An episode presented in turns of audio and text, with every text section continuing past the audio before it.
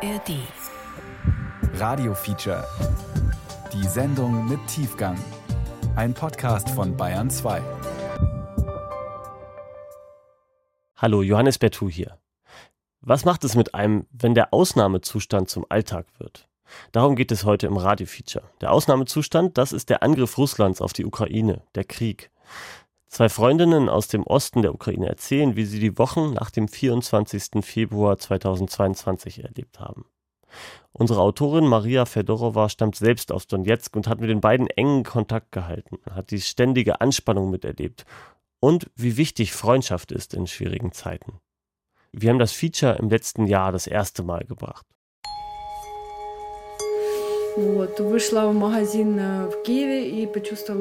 Ich gehe einkaufen und spüre sofort diese Stille. So eine Anspannung. Dann höre ich irgendwelche Schüsse und dann die Sirene. In Apotheken haben sich Schlangen gebildet und plötzlich weint jemand in der Schlange. Alle wollen noch schnell einkaufen. Jemand nagelt die Türen zu einem Bürogebäude zu, nimmt die Schilder ab. Julia erinnert sich an die letzte Februarwoche 2022. Russland greift die Ukraine an. Das Militär bombardiert ukrainische Städte. Julia ist 32, lebt in Kiew, in einer WG in der Innenstadt.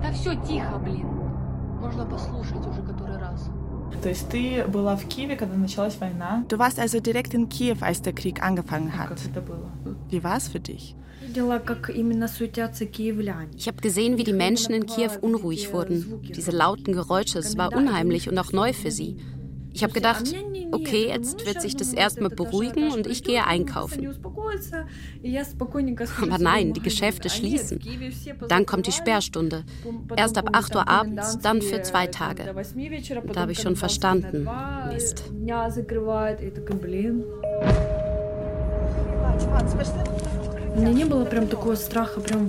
Meine größte Angst war nicht der Krieg an sich, also die Einschläge oder Sirenen, sondern die Stille danach. Kriegsalltag. Zwei Freundinnen aus Donetsk suchen einen sicheren Ort. Feature von Maria Fedorova. Wenn ich meine Freunde und Bekannten danach einteile, wie sie in Extremsituationen reagieren, komme ich auf zwei Gruppen. Die, die energisch und unruhig sind, sie haben sofort einen Plan im Kopf. Und dann die, die eher langsamer werden und nach außen noch ruhiger wirken.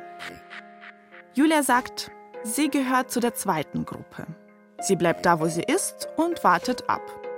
Auch wenn die gewohnte Welt aus den Fugen gerät. Es gab diese eine Situation, die das besonders gut zeigt. Das war ja der nächste Schock. Julia geht raus. Sie will Besorgungen machen. Für sich und ihren Mitbewohner. Die beiden waren mal ein Paar. Sie sind zwar getrennt, leben aber noch zusammen in einer Wohnung. Ich bin noch in die Apotheke gerannt, wollte ihm Medikamente gegen Magenverstimmung kaufen und habe ihm noch gesagt, schau, dass du genug Trinkwasser auf Vorrat hast. Das wird jetzt schlimm werden. Überall stehen schon Schlangen für Sprit, Wasser. Julia schafft es, alles Nötige zu kaufen. Auch die Medikamente für ihren Mitbewohner bekommt sie. Dann kehrt sie in ihre WG zurück. Ich komme nach Hause. Wo ist Sascha? Sascha ist weg. Um den Wasservorrat hat er sich auch nicht gekümmert. Ich habe ihn dann angerufen und gesagt, was ich von der Aktion halte. Ich besorge dir noch Medikamente, gebe mein Geld aus und du hast gar keine Magenverstimmung. Du fährst einfach weg. Julia erzählt es gelassen, fast schon witzig. Sie hebt kurz ihre Augenbrauen und sagt nur, ich reagiere oft eher ruhig. Wundere dich nicht über meine Art. Naja, so bin ich alleine in der Wohnung zurückgeblieben. Eine Freundin hat dann angerufen. Sie sagte, schau, überleg mal, wir fahren weg und du sitzt da alleine, das ist doch gefährlich. Darauf habe ich nur gemeint, ich habe hier einen Keller. Und wohin soll ich denn fahren?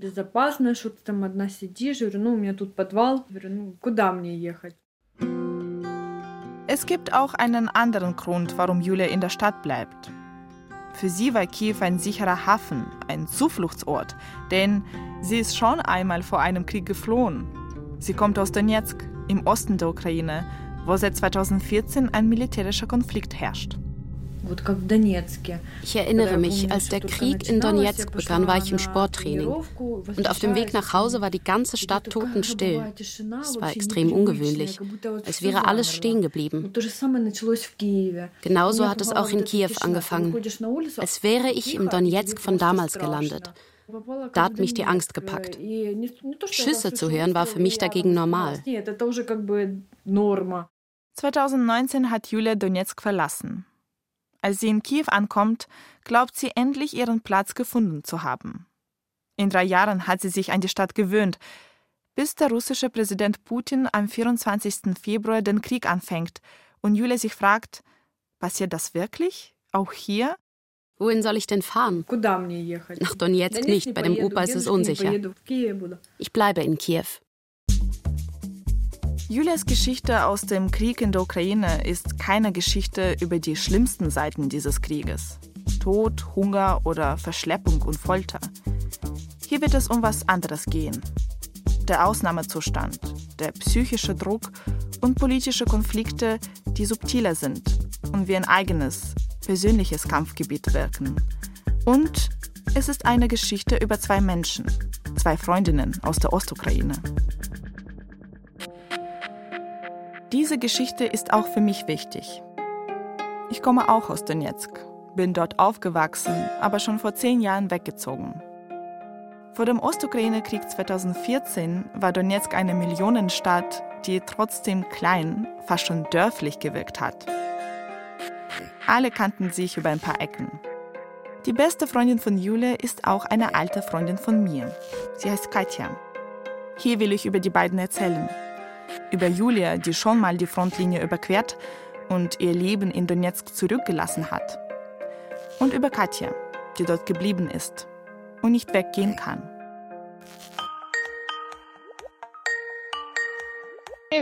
Siehst du mich? Dich sehe ich schon. Und ich dich nicht. Ich sitze im Dunkeln. Das ist Katja. Warum sitzt du im Dunkeln? Wir sprechen über Skype. Warte mal. Ich habe meine Haare nicht gewaschen. Deine Haare werde ich durch die Kamera eh nicht gut sehen. Ich lache, weil ich diese Katja, die sich über sowas Sorgen macht, so gut wie gar nicht kenne. Für mich ist sie eine Kindheitsfreundin aus der Nachbarschaft. Die beste in der Clique im Fußballspielen. Immer für jeden Streich zu haben. Da waren wir neun oder zehn. Jetzt sind wir beide 32 und Katja hat sich wenig verändert. Immer noch die gleichen dunkelblonden Haare, der gleiche Stil, blaue Jeans und sportliche Hoodies. Na hallo. Hey, sieht doch gut aus. Ja, wie immer. Kurz nach dem Kriegsbeginn, nach ungefähr zwei Wochen, fange ich an, unsere Gespräche aufzunehmen ohne zu wissen, wohin diese Geschichte führen und was Katja noch passieren wird. Hallo. Katja ruft immer aus ihrer Wohnung an, nicht weit vom Linienplatz. Auch meine alte Nachbarschaft. Hallo, na, wie geht's? Sag lieber, wie es dir geht. Ich habe gerade aufgeräumt, kurz bevor du angerufen hast. Im Flur, da schlafe ich jetzt. Scheiße, du schläfst im Flur? Ja, schon zweimal. Es geht schon auf dem Boden. Im eigenen Bett zu schlafen ist natürlich viel angenehmer, aber im Flur ist es nicht so laut, da kann ich mich ausruhen. Immer wenn es laut wird, dann nimmt Katja ihre Yogamatte und übernachtet nah an der Wohnungstür. So weit weg von den Fenstern, wie es geht. Nur wenige Kilometer von ihr entfernt verläuft die Frontlinie. Dort kämpft die ukrainische Armee gegen die separatistische, die von Russland unterstützt wird. Donetsk steht zwischen diesen zwei Feuern, kontrolliert von Separatisten, abgeschnitten vom Rest der Ukraine. Nach dem russischen Angriff im Februar 2022 ist die Region weiterhin von beiden Seiten umkämpft. Hier wird geschossen. So doll. Wie doll? Hast du es gehört? Katja hört auch Kampfjets und sieht in kurzen Telegram-Videos, wie immer öfter Geschosse in der Stadt einschlagen. In Wohnhäuser, Bushaltestellen, Geschäfte. Geschosse, bei denen Katja nicht sagen kann, von welcher Seite sie kommen. Verstehst du? Ich kann es nicht kontrollieren, wenn mein Herz immer doller pocht, bis es den Orbit verlässt. Ich kann nicht einschlafen, wenn es so kracht, nonstop, Bach, Bach, Bach. Ich habe das Gefühl, dass es gleich bei mir einschlägt. Und bevor ich durchdrehe, gehe ich in den Flur. Für mich klingt das surreal, aber es kann passieren, dass schon morgen der Chef anruft und Katja wie üblich um neun in der Arbeit erscheinen muss. Sie ist für ein paar Tage von ihrem Bürojob freigestellt. So richtig weiß aber niemand, für wie lange. Und wenn Katja gerade nicht mit ihrem Handy zwischen Wohn- und Schlafzimmer hin und her läuft, geht sie raus. Spazieren, zum Arzt, einkaufen. Es ist März 2022. Das Land befindet sich mitten im Krieg und der Alltag in Donetsk geht trotzdem weiter. Zumindest ein Teil davon. Ich bin zu einem Schuhmacher gegangen, wollte meine Schuhe reparieren lassen. Da arbeitet ein junger Typ. Ich habe dann zu ihm gemeint, haben Sie keine Angst? Die Frage muss sie nicht erklären. Jedermann versteht sofort, was gemeint ist. Die Angst, direkt von der Straße aufgelesen und in die Separatistenarmee eingezogen zu werden.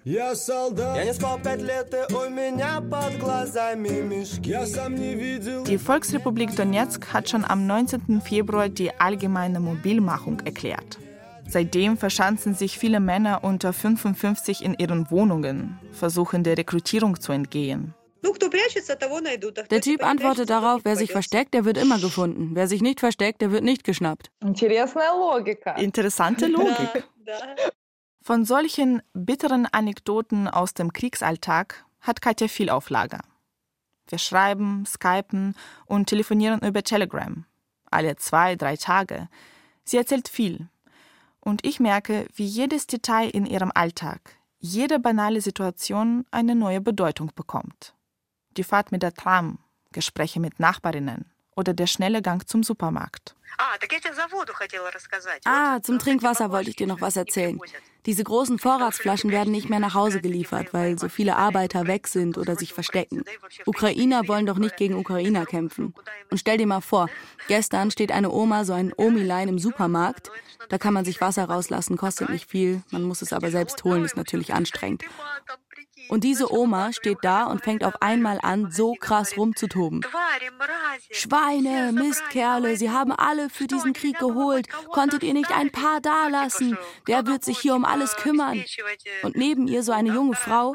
Omi, sind sie komplett verrückt geworden? Diese Männer verteidigen uns doch. Ich bin dann lieber weggegangen. Ich will mich da nicht einmischen. Katja vermeidet so gut es geht, in der Öffentlichkeit über Politik zu reden ihre pro-ukrainische Haltung zu zeigen. Der Frau zu widersprechen, die die Separatistenarmee als unsere Verteidiger sieht. Ich merke, wie Katja diese Situation immer stärker belastet. Wir haben schon mehrfach darüber gesprochen, ob Katja ihren halbgepackten Rucksack nehmen und fliehen soll. Aber sie sitzt fest. Der Weg über die Ukraine ist zu gefährlich. Für die Flucht über Russland braucht sie Papiere, einen gültigen Reisepass. Den hat sie nicht. Ich kann nicht sprechen. Mein Herz tut so weh bei dem, was meinen Leuten passiert. Ich habe Panik, musste gestern stottern zum ersten Mal in meinem Leben. Es wäre natürlich besser zu fliehen. Aber wie? Ich habe gelesen, dass Polen Geflüchtete ohne Reisepass reinlässt. Aber ich habe Angst, die gesamte Ukraine zu durchqueren. Vor allem, ich muss den Umweg über Russland nehmen, Richtung Lugansk und Kharkov. Da sind die schlimmsten Kämpfe. Das ist nicht möglich. Katja hat Donetsk seit über drei Jahren nicht verlassen. Das letzte Mal nur für einen kurzen Urlaub. Die Zeit seit 2014, als die Separatisten Donetsk erobert haben, teilt sie in verschiedene Abschnitte auf. Sie nennt sie die emotionalen Phasen des Krieges. Alles fängt an mit dem Schock. Du glaubst nicht, dass es dir passiert. Sowas liest man in Büchern, sowas passierte in einer anderen Zeit und an einem anderen Ort, aber sicher nicht dir. Dann kommt die zweite Phase, ein depressiver Zustand. Das kommt, weil die Zukunft so ungewiss ist. Du weißt nicht, was dich erwartet, und du wirst aggressiv, weil du gegen deinen Willen in einen Konflikt reingezogen wirst und nichts dagegen unternehmen kannst. Und dann beginnt die dritte emotionale Phase des Krieges. Entscheiden und handeln. Entweder gehst du weg oder du bleibst, wo du bist. Wenn du das tust, kannst du nicht die ganze Zeit nur an den Krieg denken. Um nicht verrückt zu werden, muss man alltägliche Sachen machen. Überlegen, wo das Geld herkommt, wie du dich um deine Kinder kümmerst. Und wenn sich diese Routine einstellt, dann, dann verstehst du. Du bist noch am Leben.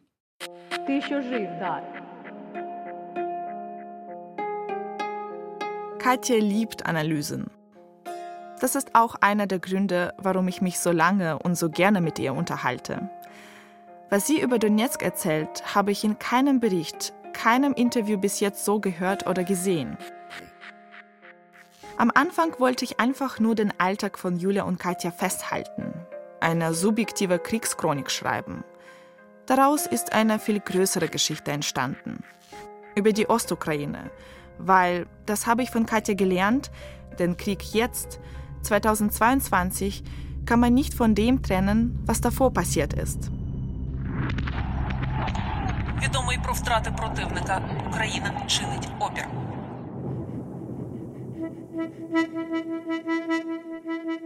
Ende Februar 2022. Julia ist immer noch in Kiew und fast die einzige in ihrem Haus.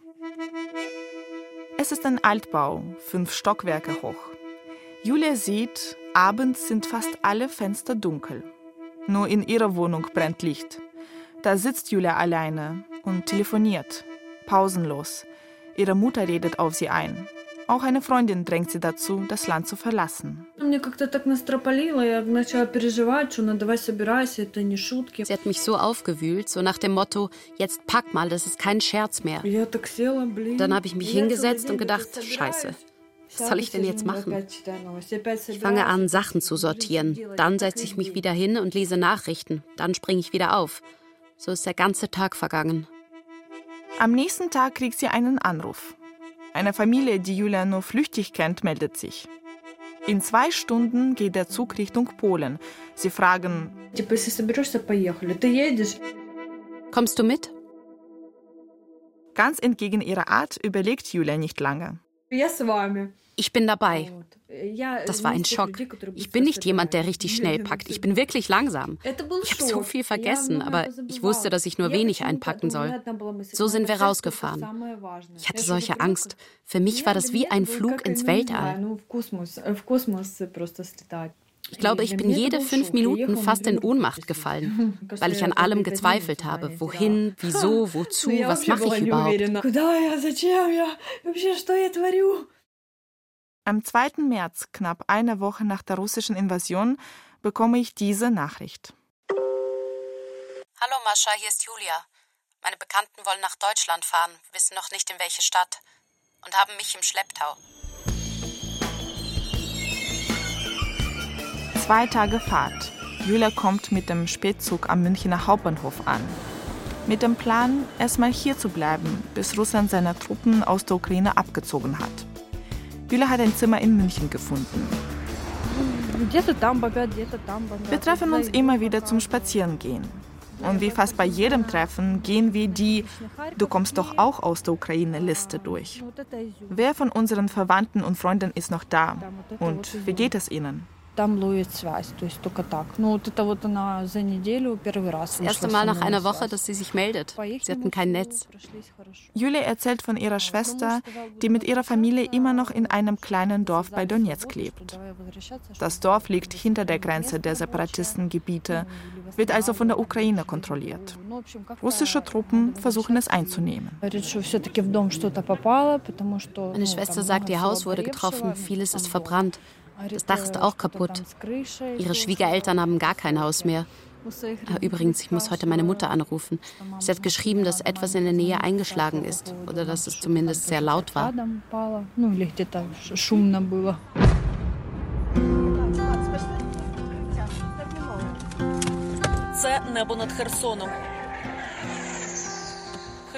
Julia kommt mir so vor, als wäre sie noch gar nicht richtig in München angekommen.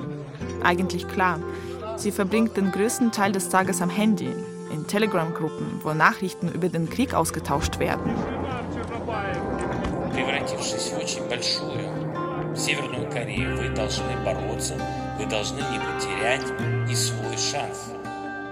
Aber eigentlich wartet sie vor allem auf neue Nachrichten von ihrer Familie. Sie erwähnt kurz ihre Eltern, die immer noch in Donetsk sind, und ich frage sie nach ihrem Vater. In diesem Moment passiert etwas Sonderbares. Wir sitzen neben einer lauten Straße in der Münchner Innenstadt. Passanten gehen vorbei, ohne auf uns zu achten. Aber Julia beugt trotzdem ihren Kopf zu mir und spricht so leise, dass ich sie kaum verstehen kann. Als hätte sie Sorge, dass jemand hören kann, was sie sagt. Mein Vater, manchmal war es sehr schwer mit ihm, weil er glaubt, dass sie gekommen sind, um uns zu befreien. In seinem Kopf, ich check es nicht, er hat sein ganzes Leben lang in der Ukraine gelebt. Irgendwie wurde bei ihm so ein Schalter umgelegt. Ich merke, Julia sucht nach den richtigen Worten. Als würde sie sich für ihren Vater schämen. Ist dein Vater immer noch für die Volksrepublik? Gerade rühren wir dieses Thema nicht an. Ich weiß nicht, was er jetzt denkt. Und deine Mutter? Meine Mutter, sie ist für die Ukraine mehr als er, also sie ist für den Frieden.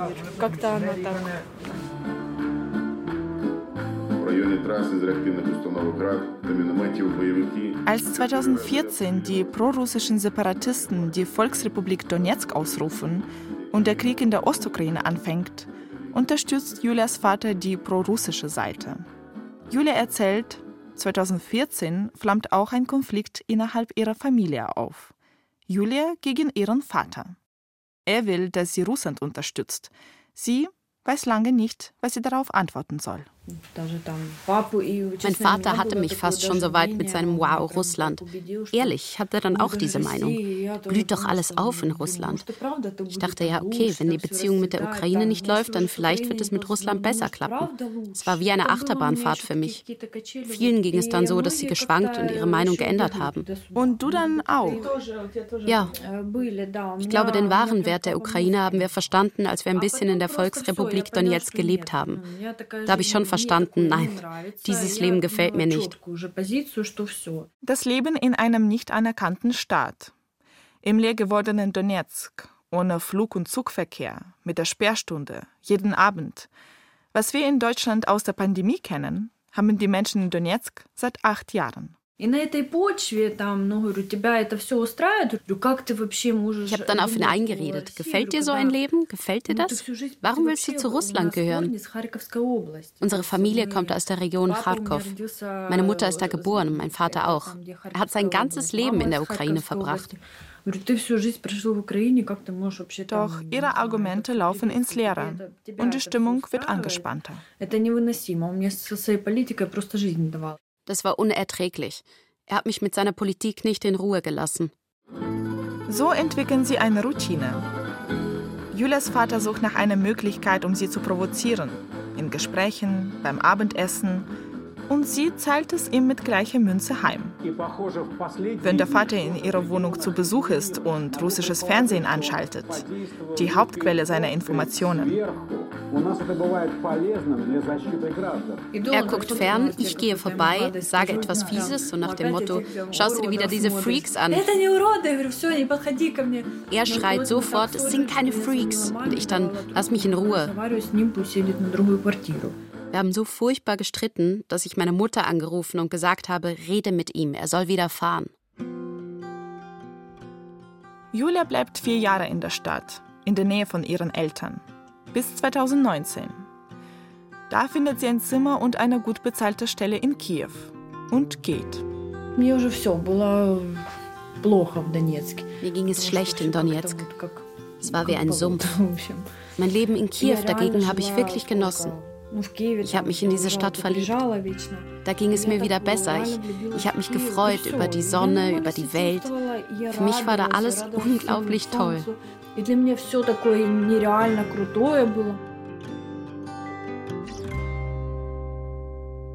Katja kann sich noch gut an die Zeit erinnern, als Julia noch nicht in Kiew war.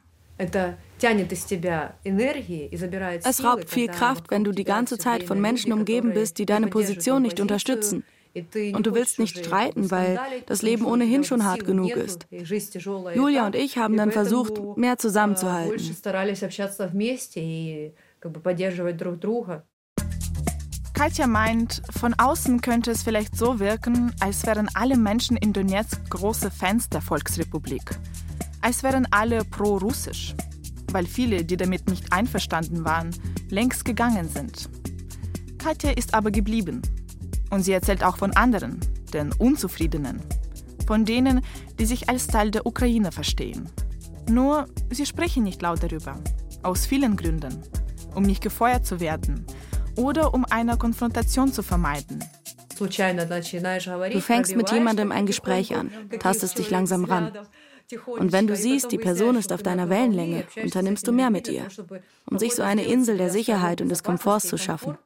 Diese Insel der Sicherheit wird kleiner, als würde der Meeresspiegel steigen. Es ist Mitte März 2022. Das ist sehr schwer für mich psychisch, dass ich immer nach Worten suchen muss, dass Leute drumherum so einen Scheiß erzählen, dass sie hier schon am 9. Mai eine Siegesparade für diesen Krieg feiern werden. Ich sehe keinen Ausweg.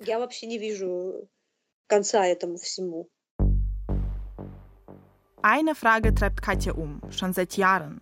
Eigentlich die gleiche Frage, die Julia sich auch schon gestellt hat, die sich vielleicht Menschen überall auf der Welt stellen. Wie kann es sein, dass Familien und Nachbarn, die in Donetsk Seite an Seite gelebt haben, trotzdem so unterschiedlich fühlen können?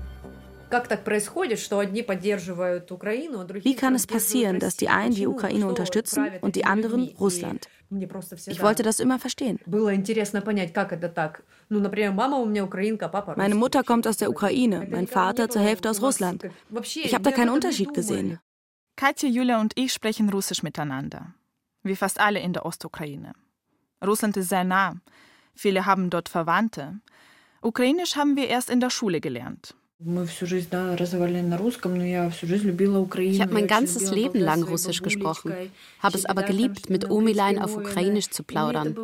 Das war total toll. Ich weiß noch, wie wir im Auto saßen und haben Kassetten, damals gab es noch Kassetten von Verka Serdiutschka angemacht und gelacht. Eine Drag Queen, die oft Ukrainisch und Russisch in ihren Songs gemischt hat und 2007 beim Eurovision Song Contest aufgetreten ist.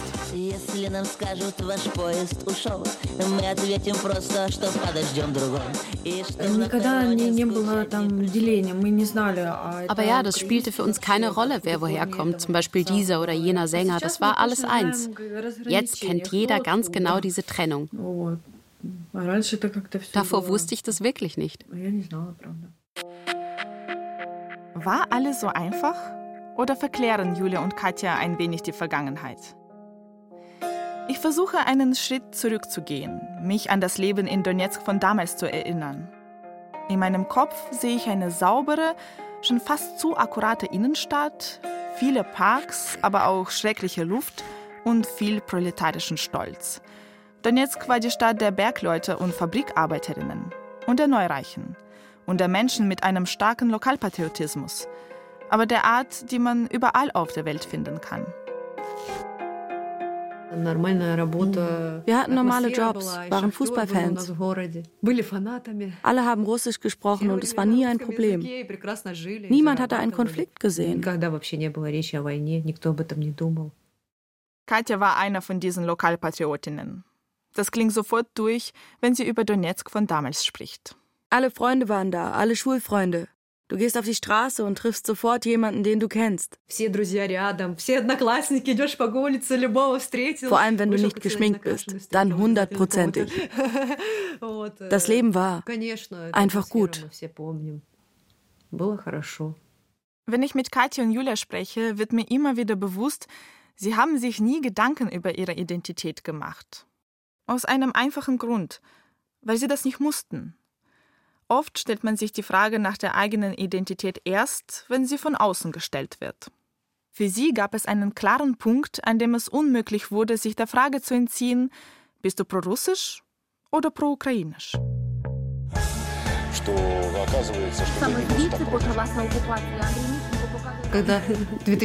Als 2014 alles angefangen hat, wollte ich noch mit Olja auf ein Konzert von Okian Elzi gehen, ins Sportpalais Druschba.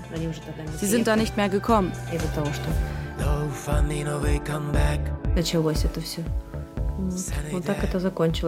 So hat das friedliche Leben für mich aufgehört, indem wir die Konzerttickets zurückgeben mussten. Immerhin habe ich das Geld zurückbekommen.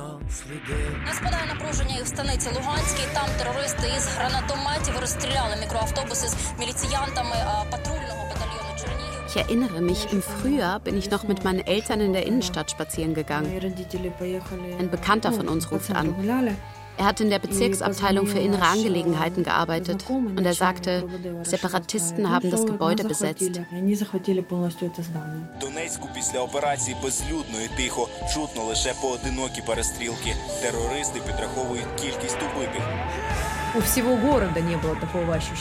Niemand in der Stadt hat das geglaubt. Die gängigsten Sätze in Donetsk 2014: Ein Krieg in der Stadt? Unmöglich. Vielleicht irgendwo außerhalb, auf dem Land wird es was geben. Hier aber nicht. Als wir dann Panzer in der Stadt gesehen haben, das war dann gruselig. Auf dem Chevchenko Boulevard.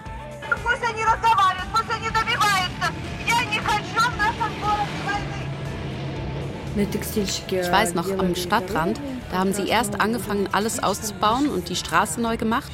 Und auf der neuen Straße sah man dann Panzer, Panzer, Panzer.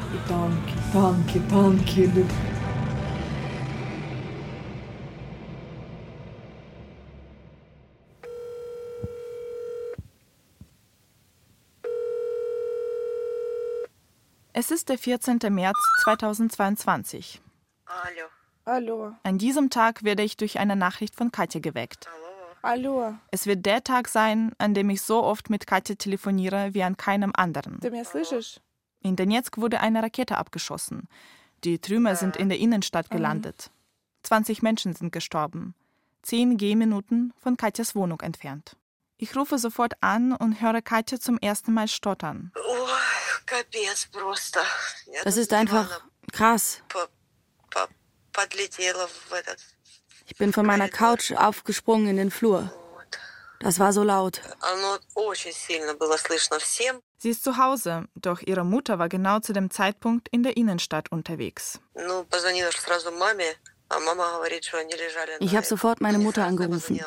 Vielleicht nicht sofort, vielleicht nach fünf Minuten, als ich wieder klar denken konnte. Meine Mutter hat gesagt, sie hat sich auf den Boden geschmissen. Das ist doch immer so. Wenn es sehr doll ist, dann muss man sich hinlegen. Auf den Boden. Sie sagt, neben ihr lag eine Frau, die mit ihrem Körper ihr Kind geschützt hat. Es ist der Horror. Jetzt auch im Stadtzentrum. Habt ihr überlegt, wo es sicherer ist? Meinst du einen Schutzkeller? Sowas haben wir nicht. Auch keine Metro. Keine Ahnung. Was soll ich sagen? Wir sind am Arsch. Sie beschießen uns seit 6 Uhr früh wie verrückt. Ich habe mir dann gesagt, Schlaf, Schlaf, das ist weit weg. Da bin ich wieder auf, auf, aufgewacht. Tja, ich rede mal mit meiner Mutter. Sie braucht jemanden, an dem sie ihren Zorn auslassen kann. Also, mir fehlen die Worte. Telefonieren wir später. Ja, ich küsse dich. Tschüss.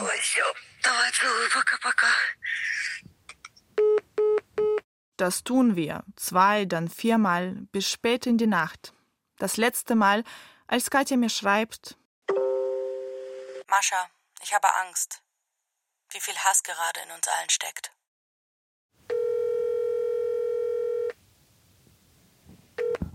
Hallo, was schreibst du mir da? Ich habe schon Angst bekommen.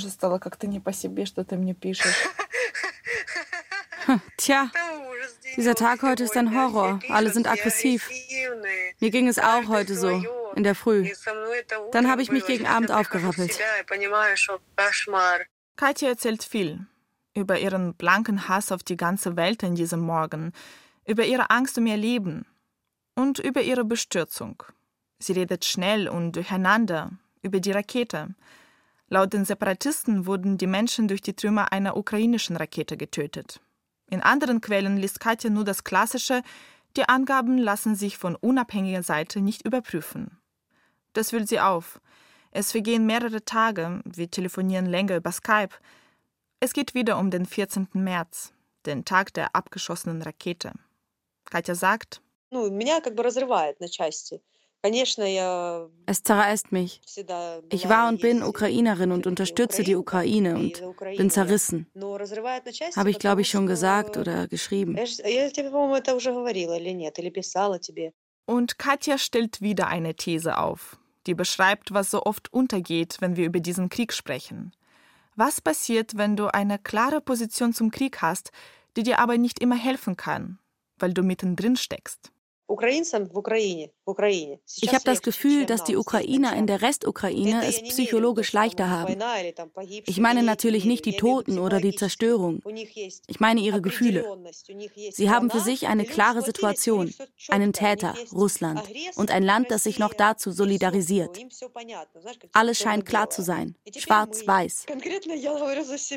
Und schau uns an, mich zum Beispiel. Ich bin Ukrainerin, habe einen ukrainischen Pass, lebe in Donetsk habe nie diese Besatzung unterstützt, lebe aber damit seit acht Jahren. Ich bin kein Orakel. Ich sehe nicht, wenn eine Rakete fliegt, von wem sie kommt. Das ist Krieg. Und das bedeutet, beide Seiten schießen, auch die Ukraine. Und die Leute sterben. In diesem langen Skype-Gespräch wird der Druck, unter dem Katja steht, auch für mich fast schon physisch spürbar. Und Katjas Suche nach Hilfe, um mit diesem Druck klarzukommen, wird immer dringlicher. Weißt du, dass ich gestern in der Gruppentherapie war? Katja sucht nach einem Raum für Austausch und erfährt so von einem kostenlosen Angebot. Ein Gruppentreffen mit psychologischer Beratung. Э, ich habe die ganze Zeit überlegt, soll ich hingehen oder nicht? Katja entscheidet, sie geht hin, mit einem Plan.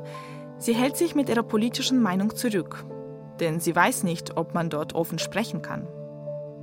Das Treffen findet in einem fünfstöckigen Haus im Stadtzentrum statt. Oben private Wohnungen, im unteren Stockwerk eine kleine Praxis.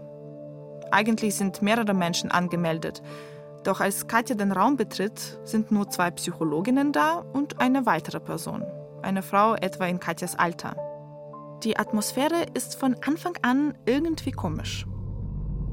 И когда я сказала, что, знаешь, я как бы лавировала, типа говорю, ich habe dann nur gemeint, egal wohin du aus Donetsk rausfährst, Richtung Ukraine oder Russland, du spürst, wie Gewichte von dir abfallen. Einfach schwere Gewichte. Und du kannst aufatmen.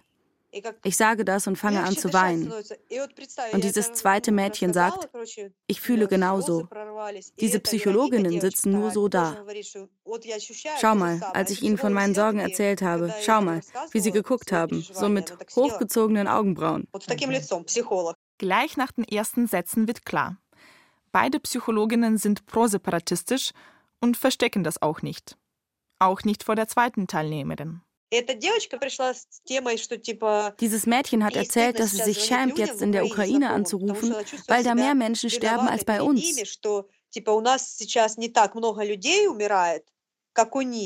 Sie erntet genauso skeptische Reaktionen. Ich fand das so unangenehm, dass ich dieses Mädchen sofort unterstützen wollte. Deswegen spricht Katja darüber, dass sie diese Gefühle verstehen kann und was sie an ihrer Stelle machen würde. Mascha, stell dir mal vor, diese Psychologin meint, was? Sind das etwa Ratschläge? Gibst du ihr hier Ratschläge? Ich war geschockt. Ich wusste nicht, dass es solche Psychologen gibt. Ich habe nur ruhig gesagt, dass das bloß meine Meinung ist und dass ich nicht wusste, ob die Regeln der Gruppe so sind, dass ich nicht antworten darf. Aber innen drin hat sich mein Magen umgedreht. Ich habe angefangen zu zittern. Das passiert mir eigentlich nie, dass ich in Gesprächen so nervös werde. Katja bleibt bis zum Ende des Treffens. Am Schluss hat die andere Frau beschlossen, ihre Bekannte in der Ukraine doch anzurufen. Und Katja geht es für einen kurzen Moment besser. Erst als sie nach Hause kommt, wird ihr klar, ich habe zu mir gesagt, nein, ich kann keine Treffen für psychologische Unterstützung besuchen, wenn ich mich nicht sicher fühle. Und dann passiert etwas. Etwas, was Katja einen Ausweg verspricht. Am 23. März schickt sie mir diese Nachricht. Ich weiß, wie ich zu dir fahren kann, ist aber nicht sicher. Erzähl es noch niemandem.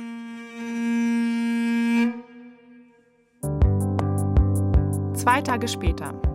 Ich sitze mit Julia im Flur meiner Münchner Wohnung. Sie bügelt mit meinem Dampfbügeleisen.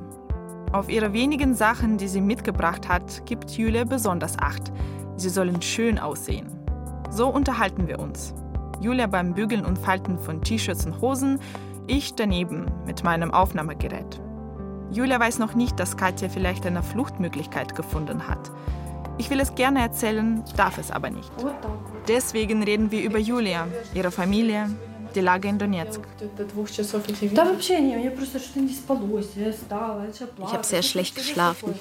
Bin noch mal aufgestanden, ich musste weinen. Ich bin in seinem nervösen Zustand. Keine Ahnung, heute geht es mir nicht so. Wenn ich mir so vorstelle, was, was kommt jetzt? Katja hat mir dieses Video geschickt. Hast du es gesehen? Das sah wie ein Feuerwerk aus. Hast du es gesehen? Meinst du die Raketen? Das ist nicht wie 2014. Das ist ein Desaster. Ein paar Tage später. In Donetsk sortiert Katja ihre Sachen, faltet sie, packt ihren Koffer. Ich sehe ein Rucksäckchen. Was? Rucksäckchen? Mascha, was redest du? Er ist riesig. Sie zeigt durch die Handykamera ihren vollgepackten Rucksack. Die letzten Vorbereitungen für die Flucht. Vor fünf Tagen, am 23. März 2022, hatte Katja mir diese Nachricht geschickt. Ich weiß, wie ich hier rauskomme und zu dir fahren kann. Ist aber nicht sicher.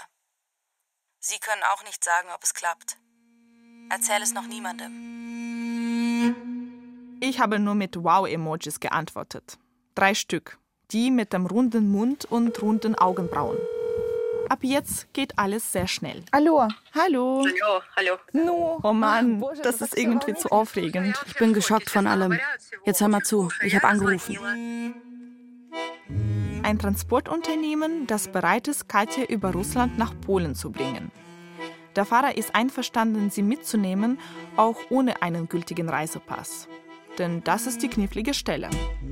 Obwohl Katja als Bürgerin der Ukraine in die EU einreisen darf, braucht sie einen Reisepass, um die russisch-baltische Grenze zu überqueren. Die Frau am anderen Ende der Leitung sagt, Katja kann mit Nachsicht der Grenzpolizei in Russland rechnen. Die ersten Gruppen aus der Ostukraine fliehen bereits über Russland. Für sie ist das der einzige sichere Weg raus. Die Frau hat gesagt, wir geben keine Garantien, weil sie natürlich keine offizielle Organisation sind. Einfach ein paar Menschen, die daran verdienen. Aber sie meinte, wir haben schon Leute über die Grenze gebracht. Also wie du siehst, fliehen so einige. Mhm. Na, wenn ich nicht durchkomme, dann gehe ich einfach zurück. Naja, einfach wird es nicht sein. Mhm. Ein Minibus soll sie und sechs weitere über die Separatistengebiete und Russland zur EU-Grenze bringen. Über 1000 Kilometer. Auf der anderen Seite der EU-Grenze wird das nächste Auto warten, das die Gruppe nach Warschau fährt. Ein lukratives Geschäft für private Fahrer aus Donetsk. Alle unterstützen mich, sagen, dass ich die Chance nutzen soll. Wenn es nicht klappt, werde ich wissen, dass ich alles probiert habe. Natürlich, sagt Katja zu. Sie zahlt 350 Euro. So viel wie ein durchschnittliches Monatsgehalt in Donetsk. Der Preis für die gesamte Fahrt. 40 Stunden, vielleicht auch mehr, mit nur kurzen Pausen dazwischen. Das ist, Mascha, nicht das größte Problem. Was dann? Der Grenzübergang? Ja. Wenn wir losfahren, werde ich den Fahrer fragen, was ich da sagen soll. Er fährt doch immer wieder hin, hat Erfahrung. Ich will wissen, wie ich heikle Fragen beantworten soll.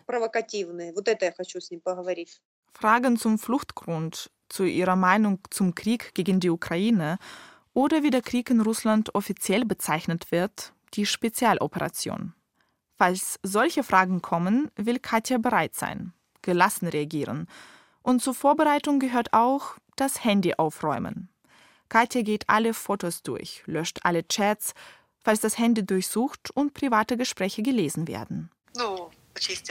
Ich habe alle politischen Gruppen entfollowed, habe alles gereinigt. In meiner Chronik habe ich jetzt nur die Wetterseite und den Übersetzer, damit sie nicht zu leer aussieht. So, wenn wir am Mittwoch rausfahren, Dann bin ich am Freitag bei dir. Musst du schon am Mittwoch los? Übermorgen? Ja, deswegen habe ich heute meine Oma, dann meinen Bruder und meine Tante besucht. Alle haben mir irgendwelche Hufeisenketten umgehängt. Ich so, Leute, beruhigt euch. Sie haben dann nur gemeint, doch, doch als Glücksbringer. Heute habe ich mich von allen verabschiedet, habe mit allen geweint. Am meisten tut es mir weh um meine Omi. Sie ist 83 und ist ganz fit.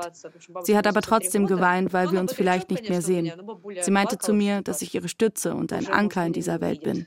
Wir haben ja eine sehr enge Beziehung. Okay. Ich fange wieder an zu weinen. Was noch? Sonst ist alles erledigt. Und dann dann kommt der Tag vor der Abreise. Keine Worte. Nur zittern. Morgen um 12 wird Katja abgeholt. Morgen kann sie endlich raus aus Donetsk. Puh, ich glaube es nicht, Mascha. Ich weiß aber, wenn es klappt, wenn ich die Grenze überquere, werde ich so aufatmen. Dieses Gefühl. Hier gibt es keinen Krieg, das Gefühl der Sicherheit. Julias Flucht aus Kiew konnte ich mir gut vorstellen. Ich hatte Bilder vor Augen, die ich oft in den sozialen Netzwerken oder in den Nachrichten gesehen habe. Menschen, die Hals über Kopf ihre Häuser verlassen, überfüllte Züge. Katjas Flucht ist anders. Über Donetsk wird kaum in den Nachrichten berichtet. Die Bilder vor der Flucht aus der Stadt gehen nicht um die Welt. Als würde Katja von einer abgelegenen und streng überwachten Insel fliehen. Als würde sie eine Stadt verlassen, die sie nicht mehr erkennt, die fremd geworden ist. Und wenn sie bei mir ankommt, trifft sie gleich zwei Freundinnen. Katja едет. Katja kommt. Was hast du für ein Gefühl? Ein gutes. Ich habe überhaupt nicht das Gefühl, als gäbe es Distanz zwischen uns. Für mich ist es, als würde sie gleich gegenüber wohnen. Wir haben uns lange nicht besucht, aber wir haben diese Bindung. Aber ich weiß, wenn sie kommt, werde ich weinen. Und ich werde sie geschockt anschauen. Machst du dir auch Sorgen? Natürlich. Aber vor solchen wichtigen Momenten mag ich keinen Stress oder Unruhe. Ich setze mich hin und denke, okay, was habe ich für ein Gefühl? Ich habe das Gefühl, alles wird gut. Sie wird es schaffen. Katja ist auf dem Weg. Das letzte Mal meldet sie sich am 29. März um halb zehn. Sie sei unterwegs zur Grenze. Dann bleibt sie offline. Für eine Stunde. Dann zwei. Dann fünf. Und dann sieben. Dann der 1. April. Kurz nach Mitternacht. Alles gut. Wir fahren weiter. Wir wurden sieben Stunden an der russischen Grenze aufgehalten. Bis morgen. Ich habe keine Kräfte mehr.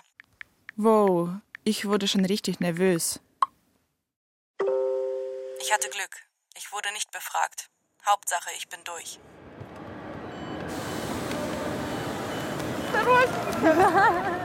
Münchener Hauptbahnhof. Ich hole Katja ab und wir gehen zu mir nach Hause.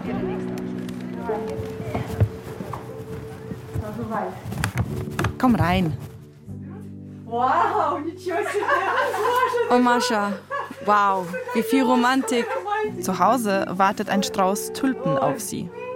Ist ja Frühling. Du bist endlich angekommen. Darf ich mich hinsetzen? Mir kommen jetzt wieder die Tränen. Die Zugfahrt war gut. Ich bin sogar ein paar Mal eingenickt. Nur ab und zu ist der Schnee vom Dach gefallen. Da war ich sofort wach, weil ich schon gedacht habe, ob mich etwas trifft. Katja fällt erschöpft auf meiner Couch. Sie ist blass, hat Augenringe. Ich denke, für heute war es das. Katja ist erledigt und muss schlafen. Doch dann fängt sie an zu erzählen und hört nicht auf. Sie erzählt von Menschen, die sie auf der Flucht kennengelernt hat. Von der russischen Grenzpolizistin, die erstmal die Gruppe sieben Stunden in der Nachtkälte warten ließ, ohne etwas zu erklären. Um danach alle überraschend durchzuwinken. Und davon, dass die Last, über die Katja gesprochen hat, zum ersten Mal seit vielen Jahren von ihren Schultern abgefallen ist. Zumindest für jetzt, für diesen Moment. Als ich angefangen habe, diese Sendung zu machen, wusste ich nicht, dass eine Geschichte über den Kriegsalltag mit einer Flucht enden wird. Dass dies eine Geschichte über Julia und Katja wird, die beide die Frontlinie überquert haben. Jetzt sitzen wir zu dritt auf meiner Couch. Es gibt Tee und Kuchen und auch lustige Momente. Aber wir lachen trotzdem. Schau, wir machen irgendwelche Witze über Politik. Lachen verlängert das Leben. Als Katja in München ankommt, zieht Russland seine Truppen aus der Umgebung von Kiew zurück. Kurze Zeit danach wird es heißen, die zweite Phase des Krieges beginnt, eine Großoffensive im Donbass.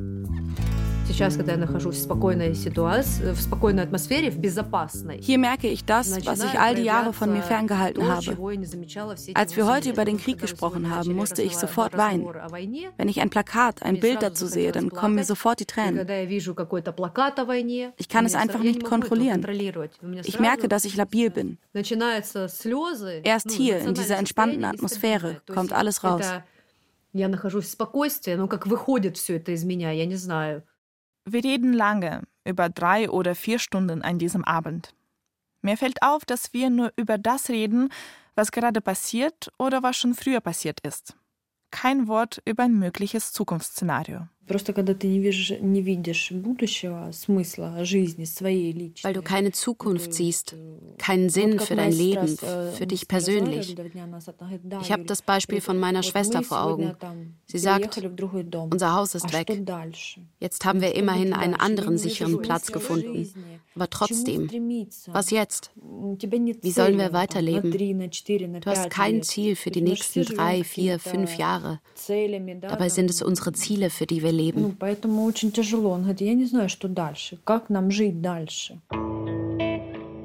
Und dann geht es doch kurz um die Zukunft.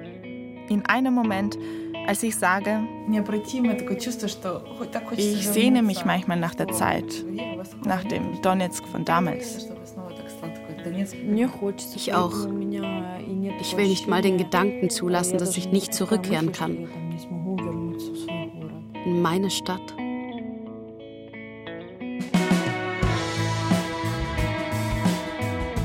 Kriegsalltag. Zwei Freundinnen aus Donetsk suchen einen sicheren Ort. Von Maria Fedorova. Es sprachen die Autorin Enea Boschen und Liliane Amuat. Ton und Technik Fabian Zweck. Regie Christiane Klenz. Redaktion Johannes Bertou. Eine Produktion des Bayerischen Rundfunks 2022. Das war das Radio-Feature über eine Flucht und ein Wiedersehen von zwei Freundinnen. Gleich hören Sie noch eine Empfehlung. Host Shazad Osterer stellt den Podcast Kinder der Flucht vor. Bis nächste Woche, Ihr Johannes Bertou. Hi. Ich bin Shahrzad Eden Osterer und ich bin die Host von Kinder der Flucht, Frauen erzählen. In diesem Podcast erzählen vier Frauen und Mütter ihre Geschichten. Geschichten vom Aufbruch, von Flucht und dem Versuch anzukommen. Wie erklärt man zum Beispiel seinen Kindern, dass man von heute auf morgen die Heimat verlassen muss? Deshalb haben wir sofort gesagt, dass es Krieg begonnen hat. Ich habe mir Mühe gegeben, irgendwie die Kinder auch zu beruhigen, aber trotzdem, es hat sehr schlecht geklappt. Welche Verantwortung hat man als Mutter auf der Flucht? Wenn etwas passiert von meinen Kindern, kann ich mich nicht verziehen, weil das war meine Entscheidung. Und ich stehe immer vor meinen Kindern. Die waren sauer auf mich, die wollten nicht mit mir sprechen noch. Meine Tochter und mein Sohn, die wollten nicht mit mir sprechen zwei Tage. Ne? Die haben gesagt, du, du bist nicht so einer, wieso hast du gelogen? Und was bedeutet eine Fluchtgeschichte in der Familie für die nachfolgende Generation? Ich bin das, was man ein klassischer Kriegsenkel bezeichnet. Meine Mutter ist ein Kriegskind. Wann ist das erste Mal, dass du mit der Fluchtgeschichte deiner Mutter konfrontiert wirst? Ununterbrochen. Wir möchten das Thema Flucht aus mehreren Perspektiven betrachten. Vor allem aber aus einer weiblichen Perspektive. Es geht darum, welchen besonderen Gefahren Frauen und Kinder auf der Flucht ausgesetzt sind und wie eine Flucht das Leben verändert, auch über mehrere Generationen hinweg. Kinder der Flucht, Frauen erzählen, finden Sie ab jetzt in der ARD Audiothek und überall, wo Sie sonst Podcasts hören.